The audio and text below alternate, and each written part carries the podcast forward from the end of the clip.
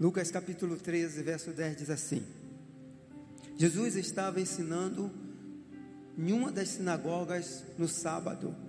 E estava ali uma mulher que tinha um espírito de enfermidade, havia já 18 anos, e andava encurvada, e não podia de modo algum endireitar-se. Eu quero chamar a atenção para essa frase. E não podia, de modo algum, endireitar-se. Não podia.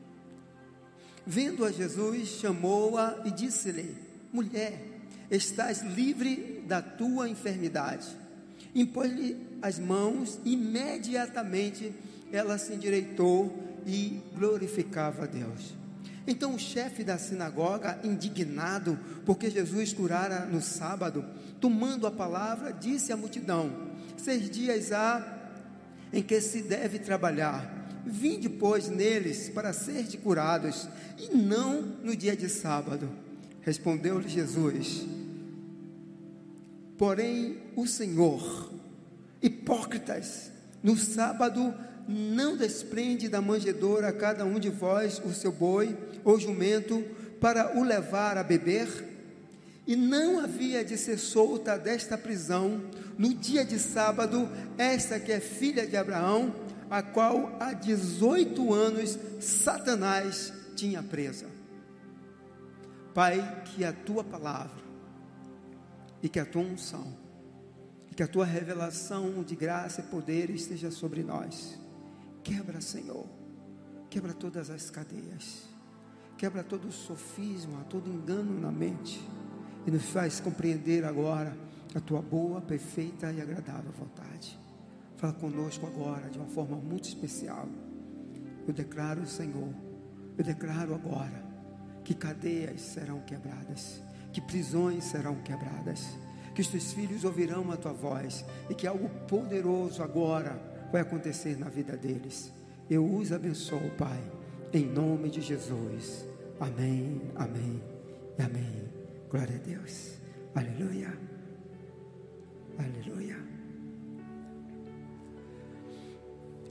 Existem cadeias que nós não nos apercebemos que estamos encarcerados.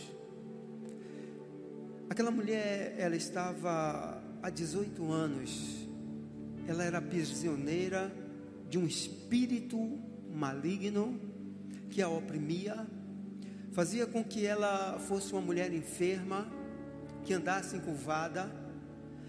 E a Bíblia diz que de modo nenhum, modo nenhum, ela conseguia se endireitar. Então ela era escrava daquela situação, escrava daquela enfermidade, e ela não tinha consciência disso. Eu fico pensando quantos de nós estamos aprisionados a determinadas situações que vão se arrastando ao longo das nossas vidas.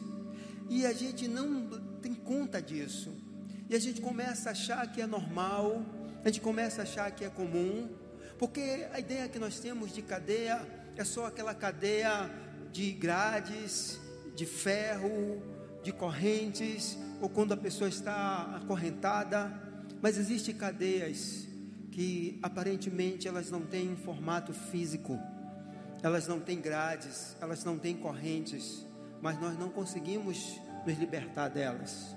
Elas vão se instalando nas nossas vidas de uma forma muito sutil. Satanás vai impondo as condições dele e vai nos amarrando, nos prendendo, e de repente nós estamos completamente paralisados, completamente amarrados, completamente incapazes de viver a vida na plenitude que Deus tem para nós. E achamos que é simplesmente normal, é comum.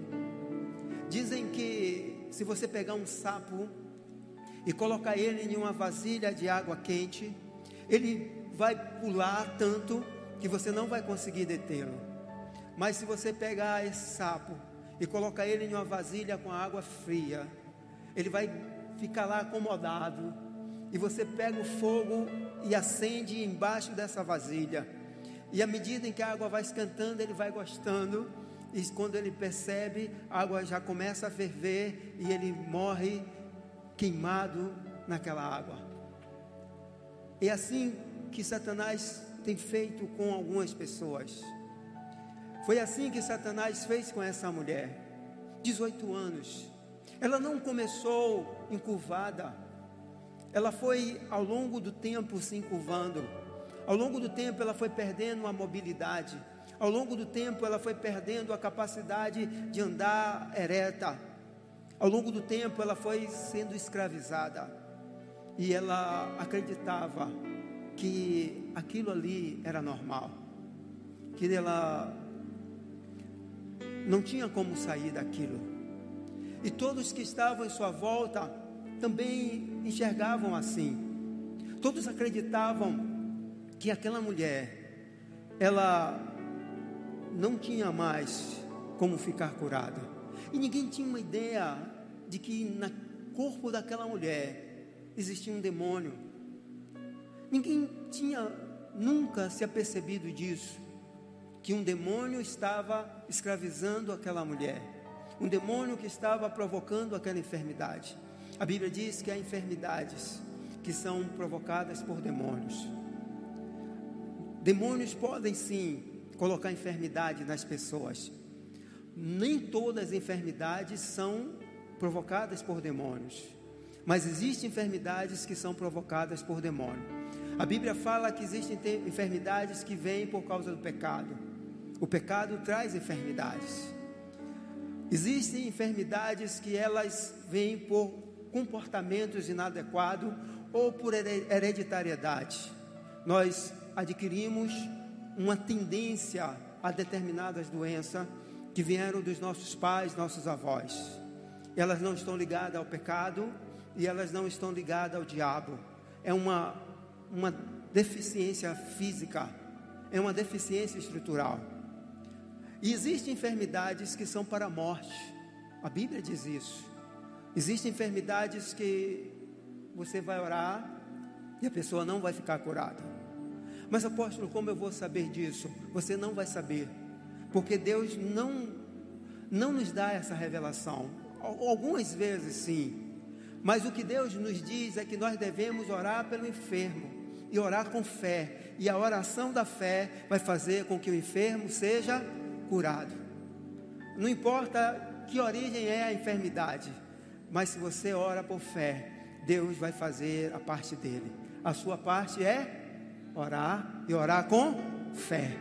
Não é ficar tentando descobrir porquê, como os apóstolos, quando viram aquele homem cego, lá em João capítulo 9, eles começam a perguntar a Jesus por que ele é cego.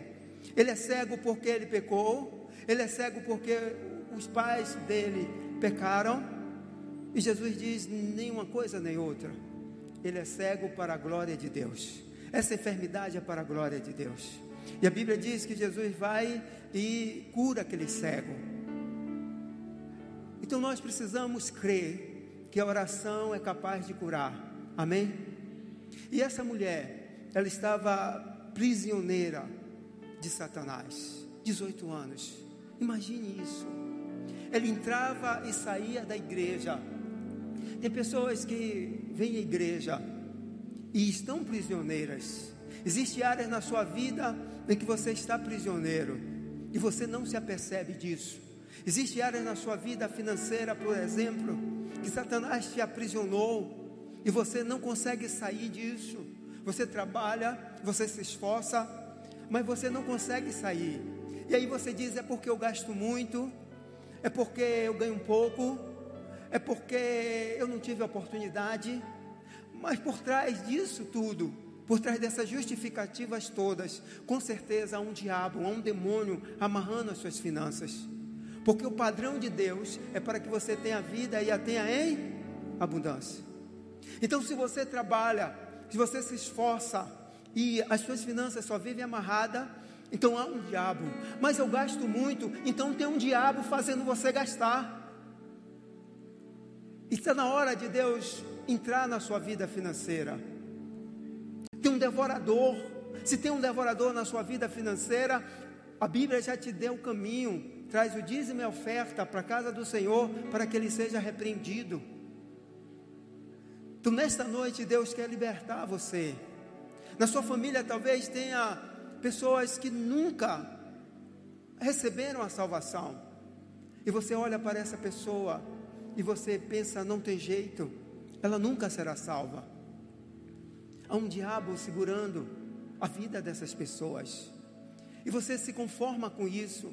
Você se conforma que o seu marido vai para o inferno, que o seu filho vai para o inferno, que seu cunhado, sua cunhada, seu irmão, a sua tia. Você simplesmente se conformou com isso. E você acha que porque ele tem determinadas práticas, eles não podem ir para o céu. Como se determinadas práticas, seja ela qual for, fosse maior do que o sangue de Jesus na cruz. Satanás não é maior do que Jesus, não existe nada maior do que Jesus, não existe nada mais poderoso do que o sangue de Jesus. Então, declare a salvação da sua família. Não fique simplesmente olhando e dizendo assim: não, não vai para o céu, não vai ser salvo. Josué se levantou diante de uma nação e ele disse: Olha, eu não sei quanto a vocês. Talvez vocês queiram continuar com os deuses lá do passado. Talvez vocês queiram ficar preso aos costumes dos jabuseus do povo em que vocês viviam. Mas eu vou dizer uma coisa a vocês: eu e a minha casa serviremos ao Senhor. Aleluia. Paulo diz ao carcereiro: crê no Senhor Jesus e será salvo tu e a tua casa. Então, queridos, ver a nossa família escravizada nós não podemos simplesmente aceitar isso e dizer, ah, isso é normal. Jesus Cristo está te dizendo hoje: isso não é normal, porque eu vim para trazer salvação para a sua casa. Eu vim trazer a salvação para a sua família. Tem pessoas que estão escravas a uma enfermidade e elas passam a vida toda presa a essa enfermidade. Família inteira, gerações inteiras morrendo. Morre um, depois morre o outro e as pessoas dizem: é normal isso, é hereditário. Mas não existe mal hereditário que Jesus não possa curar. Ah, minha família tem muitos divórcios, é assim mesmo. Todo mundo se divorcia, todo mundo acaba o casamento. Tem um demônio aí. Então você diz: comigo não será assim, porque Deus não vai deixar isso acontecer. Deus hoje está te revelando os demônios. Talvez você tenha um pecado recorrente na sua vida. E você ora e você não consegue se libertar. Porque continuamente você está cometendo o mesmo erro. Mas eu quero declarar nesta noite que você está liberto em nome de Jesus. Satanás não vai continuar prendendo você. Não vai continuar escravizando você. Talvez você viva em uma situação tão terrível na sua casa e você diz: Eu não consigo sair disso. Talvez você viva em uma situação muito ruim onde você trabalha. E há anos você vive escravo disso. Há anos você vive em uma situação muito ruim no seu casamento. E você é escravo disso. Eu não estou mandando você acabar com o casamento. Eu estou dizendo que Deus vai acabar com o diabo que está acabando com o seu casamento. Você pode receber isso. Em nome de Jesus. Em nome de Jesus. Aquela mulher estava 18 anos. 18 anos ela era a irmã encurvada.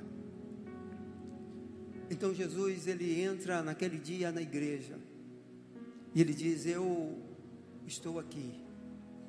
E ele olha para aquela mulher e ele decide no seu coração acabar com o reino de Satanás na vida daquela mulher porque o reino de Deus chegou ali. Eu quero te dizer que esse mesmo Jesus, que há dois mil anos entrou naquela igreja e ensinava, e ministrou sobre a vida daquela mulher, e desmascarou o diabo que estava nela, e o mandou embora, esse mesmo Jesus está aqui. Esse mesmo Jesus está aqui agora. E esse mesmo Jesus está olhando para você e dizendo: Olha, esse diabo que está aí na sua vida, eu quero acabar. Um dia eu entrei em uma casa, e nessa casa tinha uma foto de uma criança de cinco anos, enorme, grande, na cozinha dessa casa. E quando eu entrei naquela cozinha, eu perguntei àquela senhora: de quem é essa foto? Ela disse: essa foto é do meu filho. Ele morreu com cinco anos de idade. Nós estávamos aqui na casa, a porta estava aberta, ele saiu correndo, e quando ele saiu, o carro veio e o matou na hora. E, eu, e ela botou essa foto, e eu disse: Quantos anos tem isso? Ela disse: Tem 15 anos que ele morreu. 15 anos. E ela falava isso comigo chorando. E eu disse: E por que a senhora mantém essa foto aí? E ela disse: Porque ele fala comigo todo dia. Todo dia eu ouço a voz do meu filho falando comigo. Todo dia, às 5 horas da tarde, eu sento aqui e eu ouço a voz dele falando comigo. Eu disse a ela: essa voz que a senhora ouve não é a voz do seu filho. Essa voz que a senhora está ouvindo é a voz de um espírito maligno, de um demônio. A senhora quer que eu ore agora, para que a senhora fique livre disso. Porque a senhora sofre todos os dias, a senhora está presa a isso. E eu orei por ela. E quando eu estava orando, eu ouvi uma voz a voz de uma criança chorando, que dizia para mim: Não me mande embora, não me mande embora. E eu disse: Demônio, eu te repreendo em nome de Jesus. E naquele dia nós oramos. E quando acabou a oração, ela pegou aquele quadro e disse: O que é que eu faço agora? Eu disse: Guarde, é a foto do seu filho. O seu filho não é um demônio.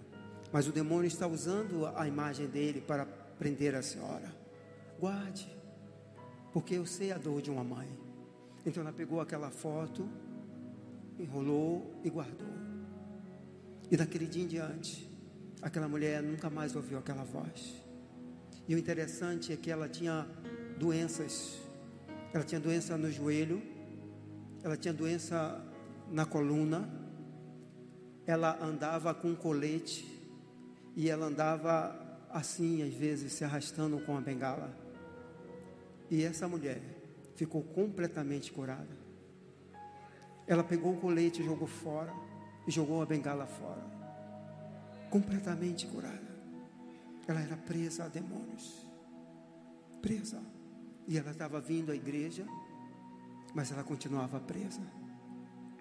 Talvez você esteja prisioneiro aí em alguma coisa na sua vida e você olha para a sua vida e justifica a sua prisão. Você olha para as cadeias e você sabe que isso não é normal. Você sabe que isso não é o que Deus tem para você. Você tem isso no teu coração. Mas você justifica. Você está justificando dizendo: "Não é assim mesmo". E Jesus está te dizendo esta noite: está na hora de você enxergar as cadeias invisíveis as cadeias que te prendem e você não tem ideia que ela está te prendendo. Cristo veio hoje para desfazer a obra do diabo. Cristo veio hoje para libertar você. Cristo veio hoje.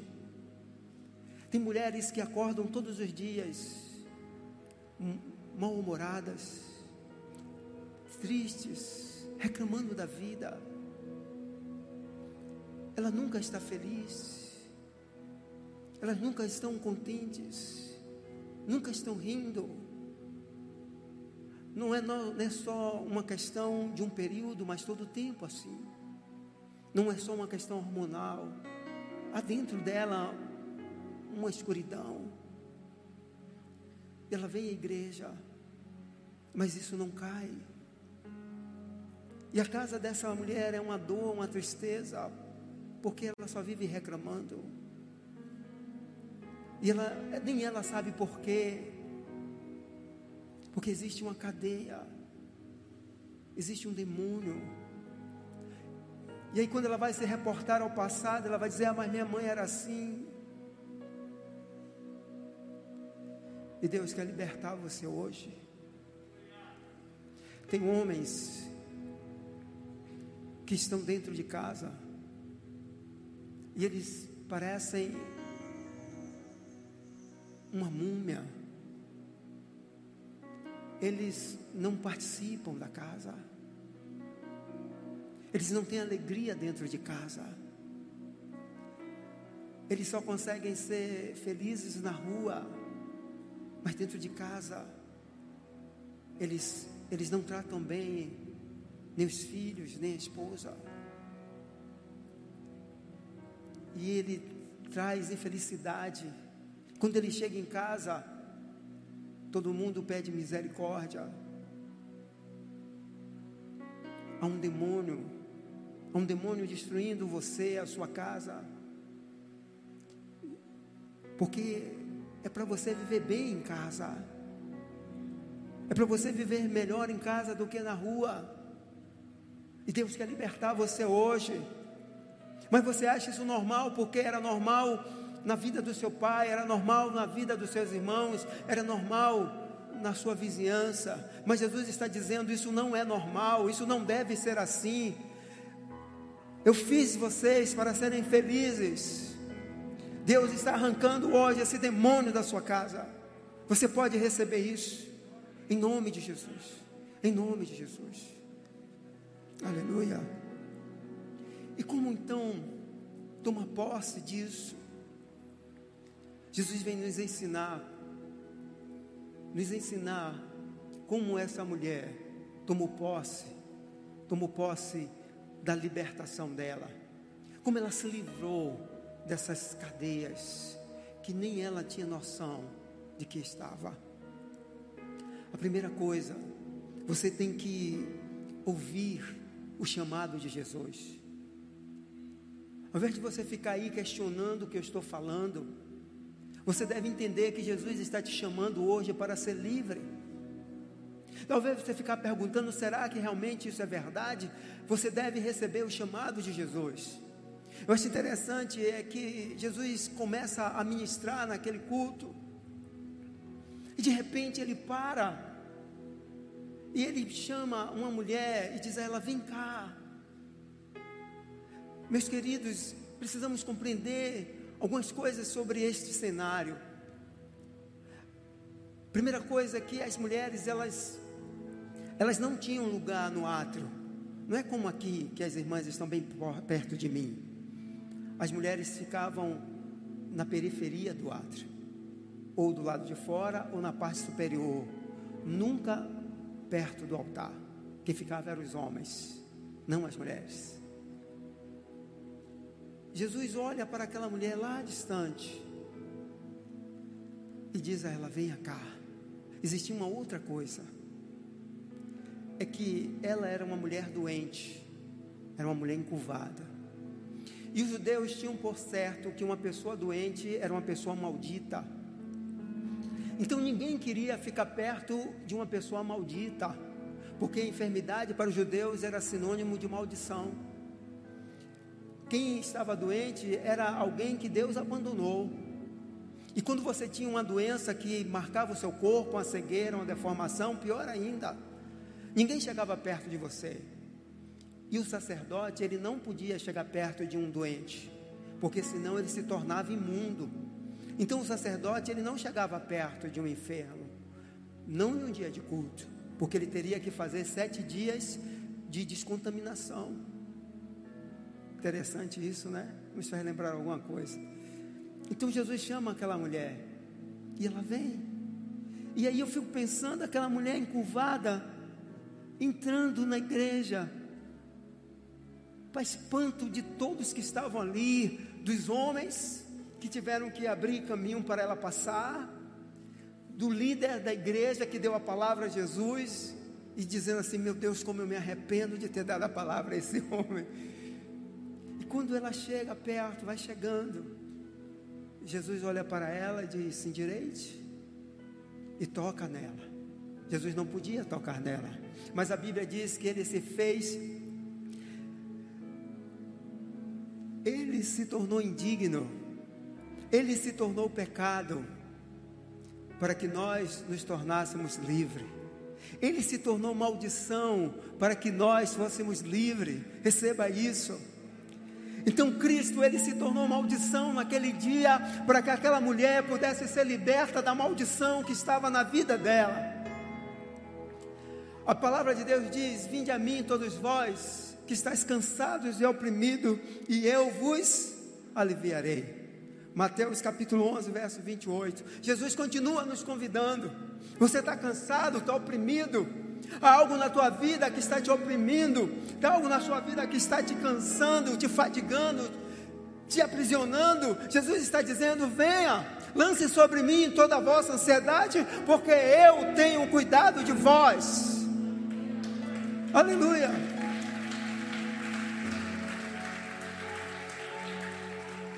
Então ouça o convite de Jesus, ouça o convite dele, ouça a voz dele. Quando Ele está dizendo: vem, não fica mais aí onde você está, não fica só, não fica só na sua dor, no seu sofrimento, não fica, não fica só na sua escravidão, vem, Jesus é o seu advogado, Ele está aqui para te soltar, Ele está aqui, e Ele está dizendo: venha, venha, como Ele disse àquela mulher ela poderia não ir, ela poderia ficar com medo, ela poderia se achar com vergonha, mas não, ela ouviu a voz de Jesus e ela foi. Ouça a voz de Jesus hoje. Ouça a voz de Jesus agora, dizendo: Filho meu, não temas. Filho meu, eu vim para te libertar. Quando Jairo foi curar a filha dele, depois de ter caminhado um longo caminho com Jesus, quando chega perto de casa, as pessoas dizem a Jairo: manda ele embora, porque já acabou, a sua filha morreu. Jesus olha para Jairo e diz a ele: Não temas, sua filha não está morta. Olha para mim. E Jairo ouve a voz de Jesus. Essa é a diferença na vida de muita gente na vida de pessoas que conseguem alcançar milagres, na vida de pessoas que conseguem caminhar com Cristo e viver o sobrenatural porque elas são capazes de ouvir a voz de Jesus, mesmo quando tudo parece contrário, quando tudo diz não, quando tudo parece que não tem jeito, mas ela ouve a voz de Cristo dizendo: venha, e ela vai. Foi o que aquela mulher fez. Ouça a voz de Cristo que Cristo está dizendo. O que Cristo diz, ouça a voz dele. A segunda coisa, receba o poder de Deus na sua vida. Receba. Ela vem andando e Jesus diz a ela: se endireite, toca nela e ela se endireita. 18 anos 18 anos andando assim. E Jesus toca nela e diz: se endireite. E ela recebe. Simples. Ela recebeu o poder de Deus. E eu quero te declarar esta noite: receba o poder de Deus na sua vida. Tem pessoas que nunca recebem o poder de Deus. Às vezes nós estamos orando e elas estão questionando, estão perguntando como vai ser, como vai ser isso? Será que eu vou conseguir? Como é que Deus vai fazer? A Bíblia diz que Sara começou a questionar: como seria? Como é que eu vou poder ser mãe se eu já passei da idade? Se enquanto eu era mais jovem e eu tinha o meu ciclo menstrual normal, eu não conseguia engravidar. Agora, depois que tudo secou, como é que eu vou ser mãe? Então ela ficava questionando. Então ela resolve dar um jeito. E ela diz: Eu já sei como é. Eu vou pegar uma mulher que é minha escrava e vou fazer com que ela engravide. E como é de costume, esse filho será meu? Porque ela pensava, Então ela resolveu dar um jeito. Tem pessoas que recebem de Deus uma palavra e fica pensando como vai ser. Como vai ser? Eu me lembro que um dia nós recebemos aqui uma irmã. Essa irmã tinha muitos anos, ela foi casada e o marido faleceu e os filhos dela já estavam bem crescidos. E essa irmã, ela dizia: Nunca mais eu vou casar. E um dia a apóstola disse a ela: Por que você disse que nunca vai casar? Ela disse: Quem vai me querer, apóstola? Eu, uma mulher velha, com filhos criados, eu vou acabar o resto da minha vida assim. A apóstola disse para ela: Não vai ser assim. Você vai casar. Você vai casar. E a, essa mulher, ela sorriu como Sara. Mas ela recebeu aquela palavra. Alguns meses depois apareceu aqui um moço de São Paulo. E esse rapaz, ele queria casar-se. E no meio de tantas mulheres que tinham na igreja, ele escolheu essa irmã. E ele disse: Eu só saio daqui casado com ela. E hoje eles são casados. E eles moram hoje em uma outra cidade aqui da Bahia. E vivem muito bem. Porque ela recebeu o poder de Deus na vida dela. Receba. Receba o poder de Deus. Às vezes nós ficamos pensando como vai ser. A Bíblia diz que nós devemos ser como criança. Se tratando de fé, precisamos ser como criança. Você já viu criança ficar perguntando como vai ser? Você diz a uma criança: Olha, eu vou te dar um carro. A criança conta para a rua toda, conta para o vizinho, conta na escola. Meu pai vai me dar um carro, meu pai vai me dar um carro. E o pobre do pai nem sabe como vai comprar esse carro, mas ele já recebeu o carro, e ele já se projeta dentro do carro, brincando com o carro, puxando o carro, a cor do carro, porque ele recebe pela fé nesta noite, eu quero declarar sobre a tua vida: receba, receba o poder de Deus, receba. Jesus Cristo disse àquela mulher assim direito, ela não perguntou como vai ser, simplesmente ela se levantou. Como vai ser? Pelo poder de Deus. Como vai ser? Pelo poder de Deus. Como vai ser? pelo poder de Deus. Aleluia. Glória a Deus. e a terceira coisa que você precisa saber para tomar posse da sua libertação dessas cadeias invisíveis, você precisa saber que você tem direito. Você tem direito à cura. Você tem direito à libertação. Você tem direito a viver uma vida melhor. A Bíblia diz que tudo que Cristo conquistou na cruz nos deu por direito. Então você tem o direito de receber isso na sua vida, porque Cristo conquistou por você na cruz do Calvário. É um direito seu. Lá em 1 Coríntios, capítulo 3, verso 22, 23, está escrito: Tudo é vosso e vós de Cristo e Cristo de Deus.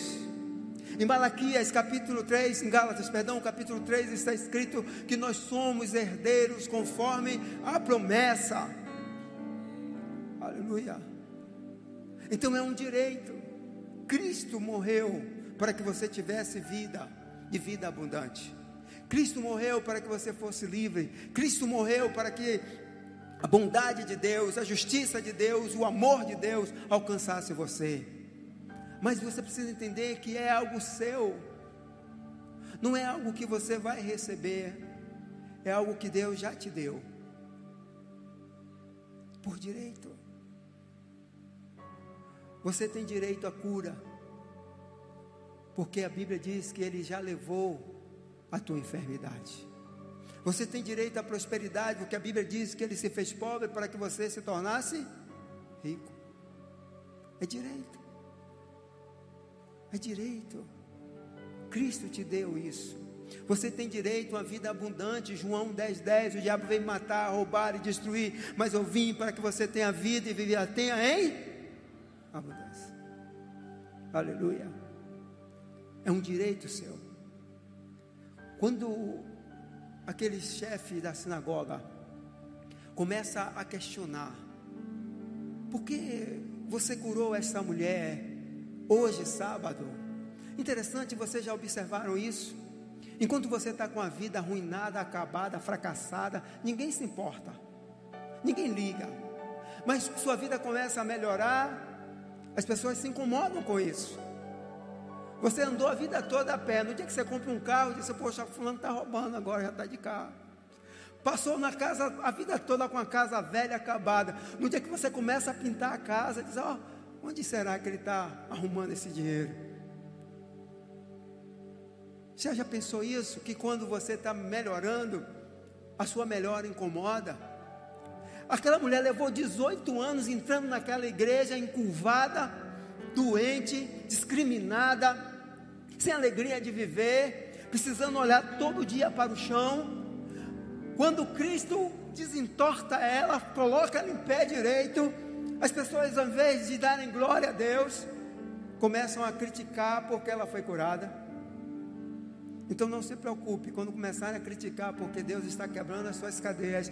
Se glorifique a Deus porque Deus está fazendo algo muito grande na sua vida. Aleluia.